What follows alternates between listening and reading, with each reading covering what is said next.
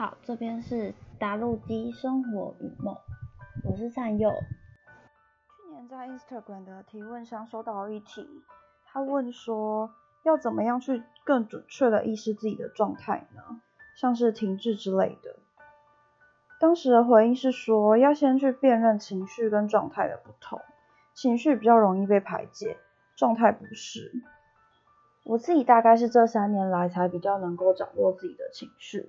有人跟我说要一直不断的试着去写，记录下你的情绪、你的感受，即使没办法很明确的去辨认出那是什么样的情绪，也可以透过书写周围的声音、气味给你的感觉去去进行跟记录那些你的感受。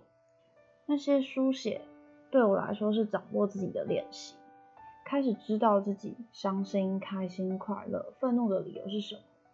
而这些情绪对你来说是不是一件健康的事情？那为什么需要练习掌握情绪？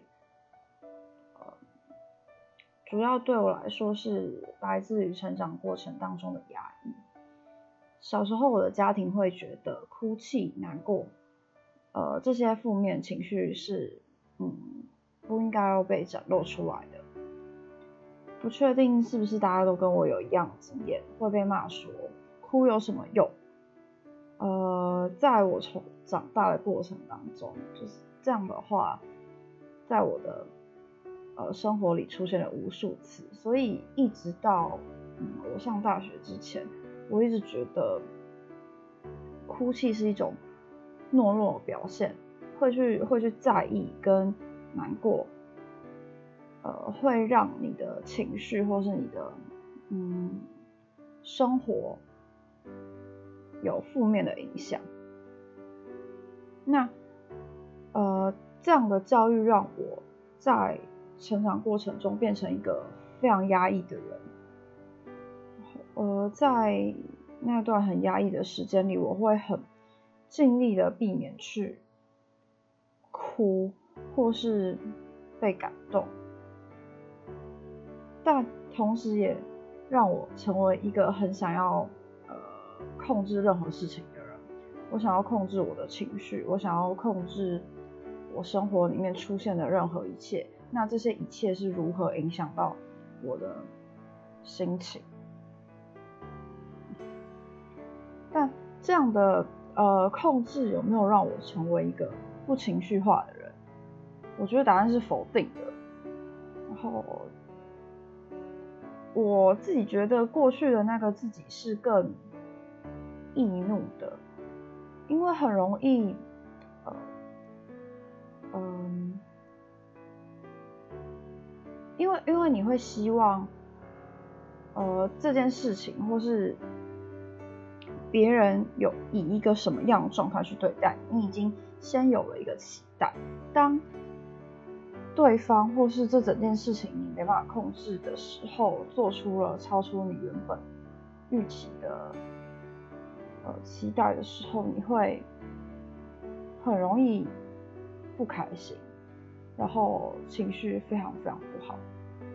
总之，在过去的这种压抑情绪的教育底下，我并没有变得比较。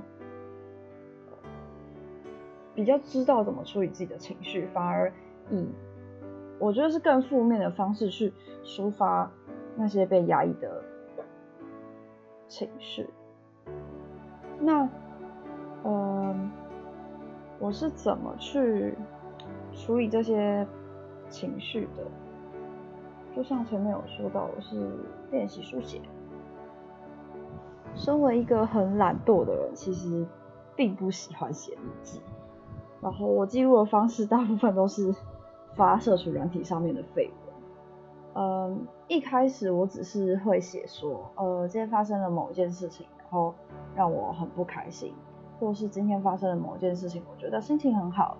今天跟谁一起吃饭，我觉得很安心。一开始都是写这种超级呃超级肤浅，只能用一两个形容词来说明的事，可是。呃，当你慢慢去发现说，你跟某一些人在一起的感受叫做安心的时候，我会更深入的去剖析那个安心感的来源是什么。比如说，我可能跟认识四五年的朋友在一起的安心感，跟我大学时期认识的朋友的安心感是不太一样的。那那个不太一样是来自于呃认识时间的长短，还是你们交心的呃程度？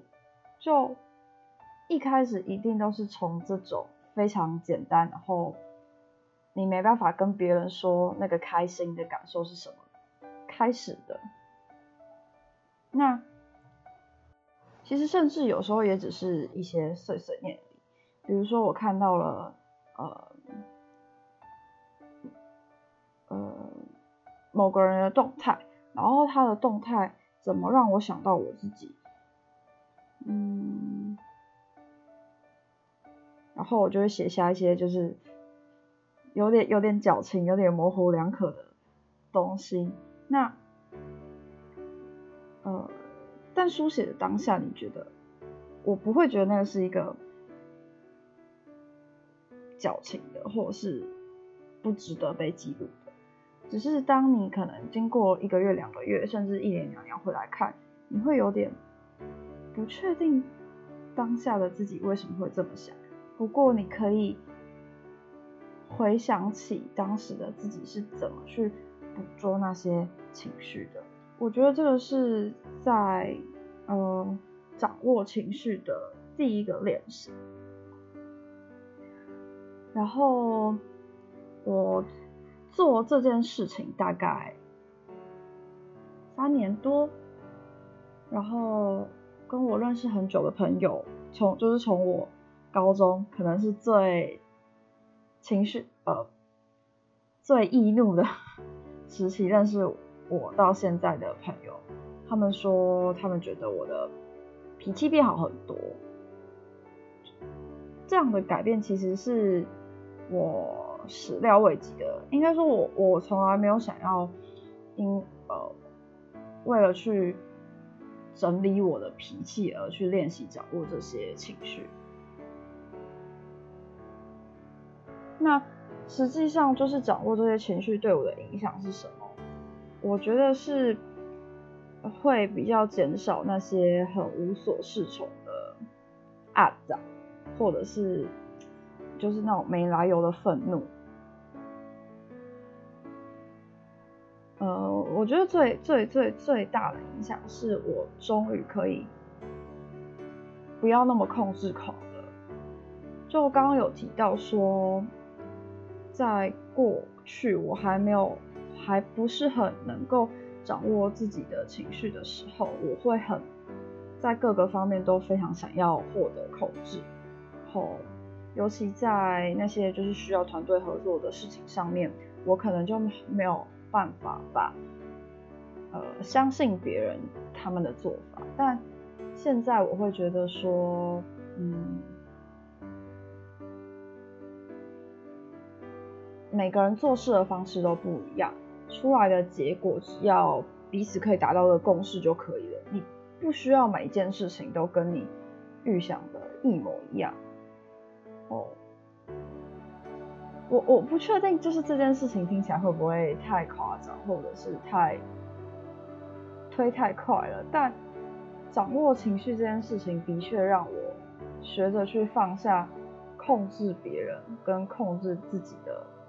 渴望，虽然我在控制自己这件事情上还是很难放开，但至少我不会在很长，因为别人没有因为我，呃，别人没有达成我希望他们达到的成果而不开心，然后不断的就是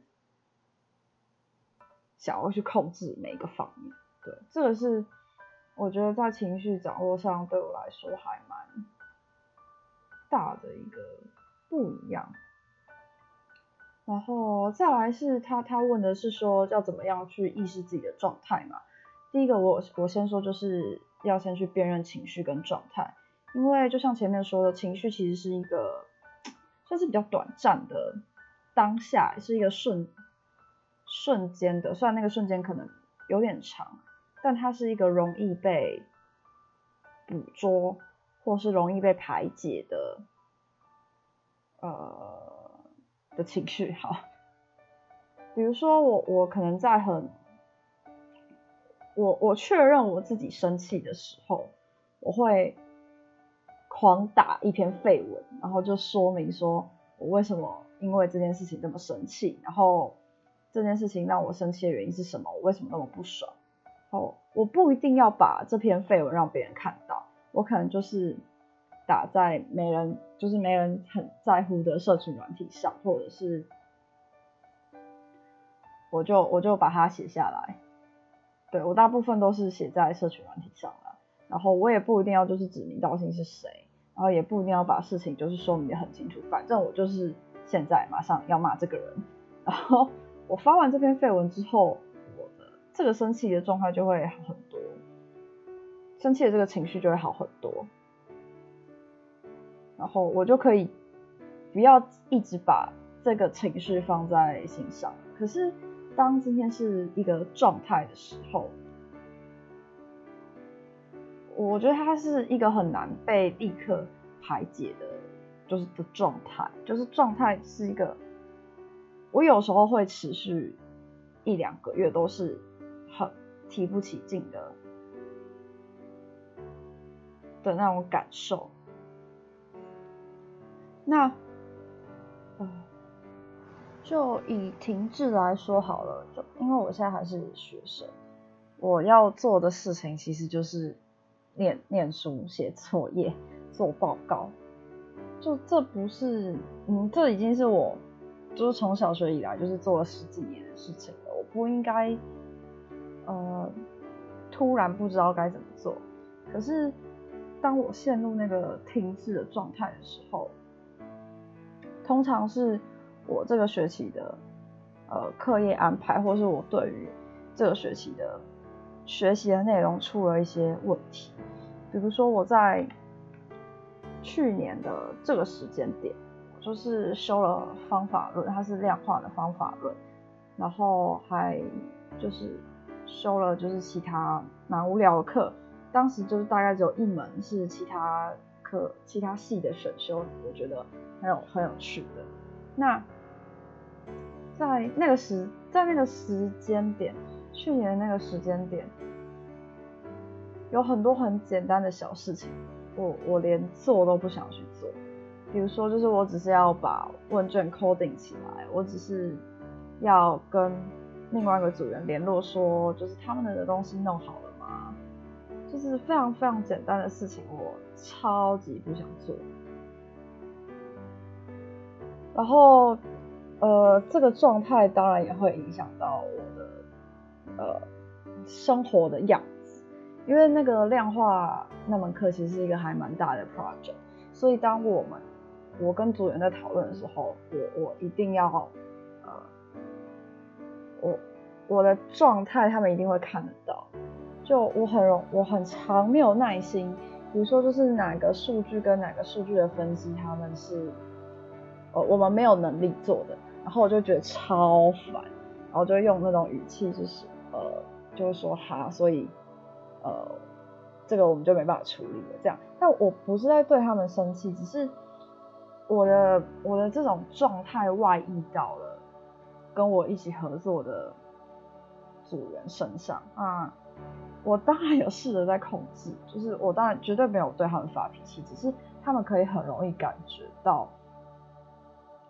我在处理事情的那个情绪很怪，就是不知道为什么超生气，然后什么事情都会觉得自己做不好，都不满意那个状态。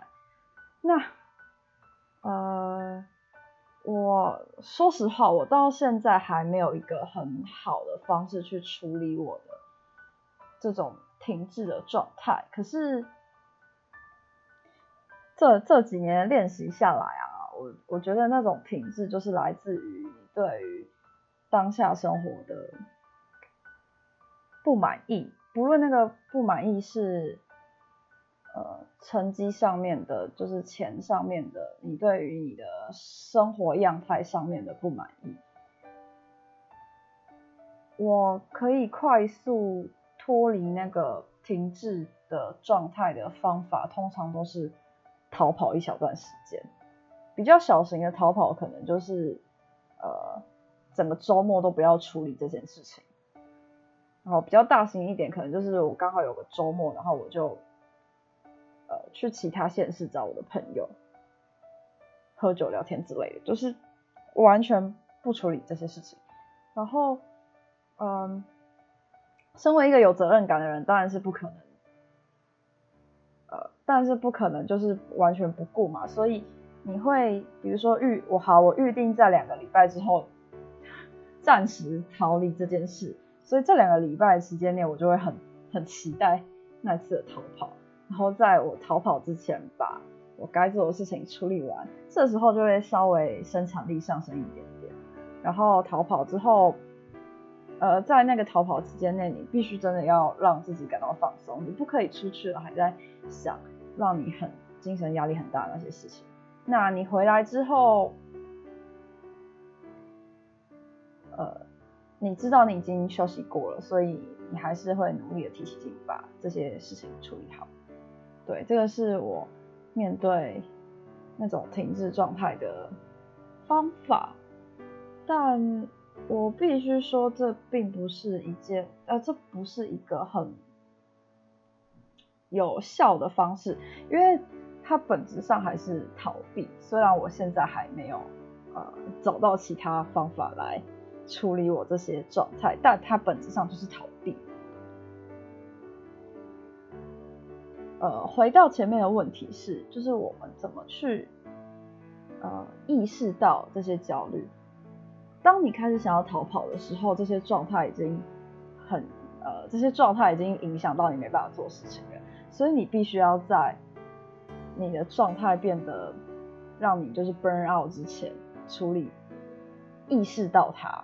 那我自己算是个就是生活蛮规律的人，我的就寝时间就是十一点到两点之间，就是不会超过两点。然后我吃饭时间也很正常，总之我的生活是一个非常规律的人。然后我发现我的状态不好的第一个阶段就是我会睡不太着，就我可能平常。好，我是我我十二点要睡觉，然后我躺在床上大概半小时之内就可以睡着。可是我可能在某个时间点之后开始，我必须要花一个小时划手机，或是我必须要听一些音乐，我才能入睡。那个是我的第一个征兆，我睡不好。那第二个是我不想吃东西。因为我的进食时间就非常固定，就是三餐都很固定，所以如果当我有一餐我突然不太想吃东西，我可能还没有意识到，我可能就觉得我不饿。但是如果这状态持续了两天，我就会开始觉得自己有点奇怪。然后第三个阶段是，我没办法阅读，啊，我没办法书写啊，不起。没办法书写，就是我的科系是呃人设相关的，所以我必须要呃读读本，然后写 memo 之类的。然后当我没办法写出任何我觉得有意义的文字的时候，这个状态就已经算蛮严重了。然后不能书写的下一个状态是不能阅读。就是你你你看着一篇读本，然后你完全没有办法吸收里面的任何一段文字，你没办法把它转化成有意义的语言的时候，这个时候对我，这个时候我就已经蛮严重的。然后我自己观察过，我在下一个阶段就是我会随时随地的非常想要哭，有可能上课上到一半就是悲从中来，觉得说，干我怎么那么烂。然后我怎么就是没有办法读东西，没有办法写东西，然后就是你不一定会哭出来，可是你会涌上一个很想要哭的状态。然后最后一个状态是我躺在床上不想醒来，这是我经历过最惨的状态。然后我其实就在大概四个月前发生过这样的事情。然后我那时候呃就躺在床上就就哭，我也不知道为什么哭，然后就总之就躺在那边掉眼泪，然后爬不起来，我真的爬不起来。但是我知道我的事情要完成，然后我就我就呃发了一篇现成现的我，跟我的朋友说，就是我觉得我很糟糕。就是我我整个人就是真的是非常非常犹豫，我不知道该怎么办。然后呃，因为我那时候在外县市，所以我身边没有呃让我比较安心的朋友。总之就有朋友打电话过来，然后他就说他觉得我现在很糟糕，我应该要停止想这些事情。然后他就跟我说呃。我就说我想去看电影，可是我不知道看什么。然后，呃，总之他就叫我，反正立刻现在马上脱离我那个宿舍空间，然后不要再想这些事情。然后我就我就起来，然后东西弄弄汽车，然后就骑车出去看电影。然后我觉得那部电影没有特别好看，但在那两个小时之之间，我的确脱离了那个。呃，脱离了那个我人生失去意义的那个状态。但老实说，我的我的方法一直都是逃跑。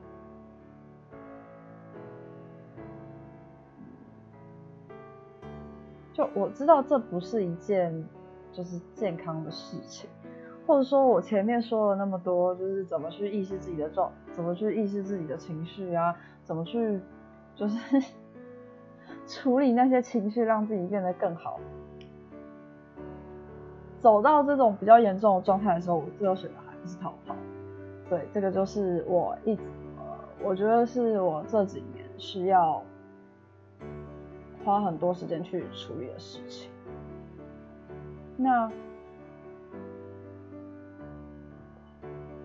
我之前看了一篇呃，给忧郁症患者的。建议，那我不是忧郁症患者，不过我觉得里面有几个点还蛮有用的，我觉得有提醒到，有就是有起到对自己的作用。这篇文章叫做《活着的理由》，然后它是忧郁症患者给生活的四十条建议。这篇文章做的是海特麦特海，然后他他给了四十条建议，其中。一条，他说小心星期二跟十月。就，嗯，我我其实不觉得自己的星期二过得特别差，但在我这两三年会持续陷入这种很无所适从状态的时候，的确都发生在十月跟大概四月左右。就是它它出现的时间点，可能跟我的。课业负担的时间点是重叠的，可能也跟你的季节转换是重叠的。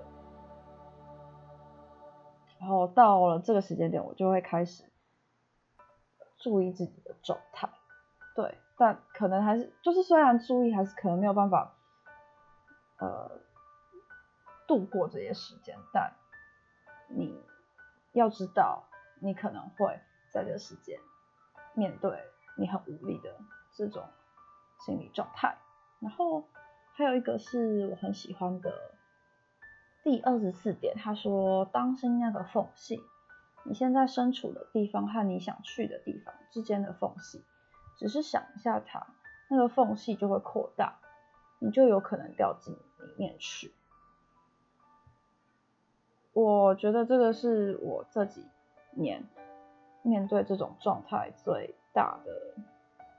原因吧，就我我身边有非常多很优秀的朋友，然后我们都念呃我们念的科系就是还还算蛮相关的，所以当你看到你的朋友，呃可以可以有很好的成就，他们有很好的能力的时候，其实你会质疑自己说为什么没有办法做到像他们，然后你会忍不住去。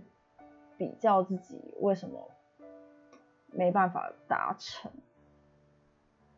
就是虽然我的朋友跟我说不要拿自己的时间轴跟别人的时间轴比较，而且你们的资本本来就不一样，这些我都要非常清楚。可是，在那个状态里面，你就没有办法去理智的、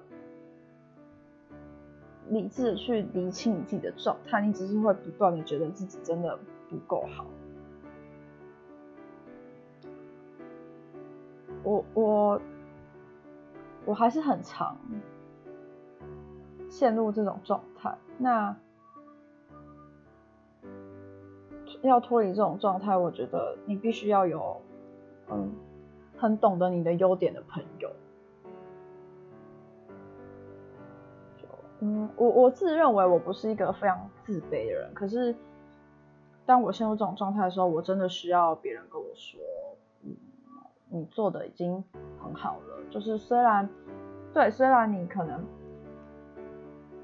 没有做的像谁一样那么优秀，不过你现在展现出来的这这份就是你最好的样子。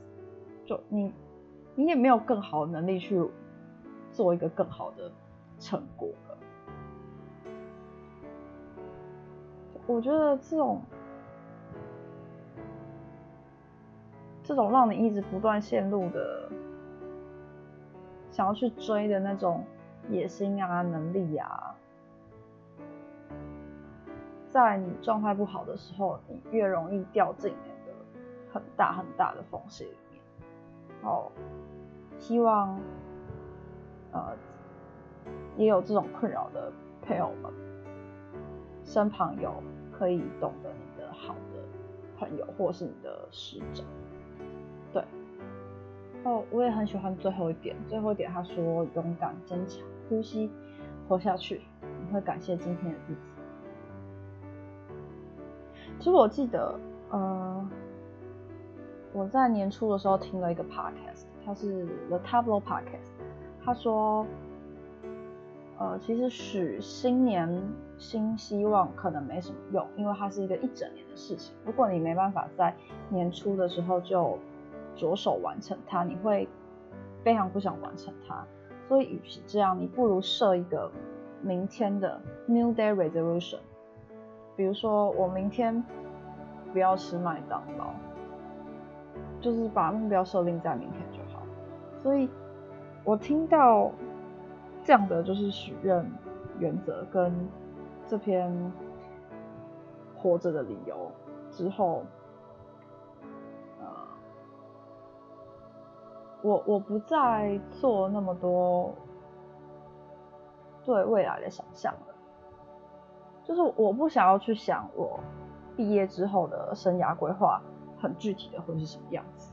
可是我可以做的是，我把我这学期该处理的事情处理好，我把我现在要手上做的报告做好，我活到明天，活到明天我就可以想着。下礼拜我要做什么事情？我我不知道，对，也许对没有经历过这样时间的人来说，这是一种很短视尽力的做法嘛。不过经历过那种你觉得人生毫无意义，你醒来也不知道要怎么办的人来说。我觉得蛮有用的。你只要想着我要活到明天，然后我明天想要吃什么东西，我明天想要做什么，给自己一个很简单、很简单的理由，度过很糟糕的一天。这是我的那些无所适从的，我如何处理我这些情绪跟状态的方法。它不是最有效的，但希望可以对你有所帮助。那总结来说，我觉得，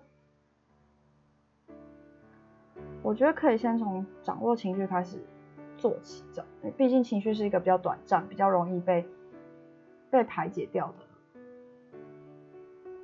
呃对生活的影响。然后第二个是状态，状态重要应该是觉察的练习。如果你有一个规律的生活的话，你很容易发现你的状态从哪一天开始不对。那你在让状态变得更差之前，你可以稍微好好照顾自己，就是不要让自己压力那么大，开始做起。然后最后一件事情是，希望有这些困扰的人，你可以接受生活里面就是会有这样的时刻，就是会有非常焦虑的时刻。毕竟生活里面有一些很开心的时刻，所以相反的一定会有黑暗的时刻。希望你可以接受这些你的黑暗面，然后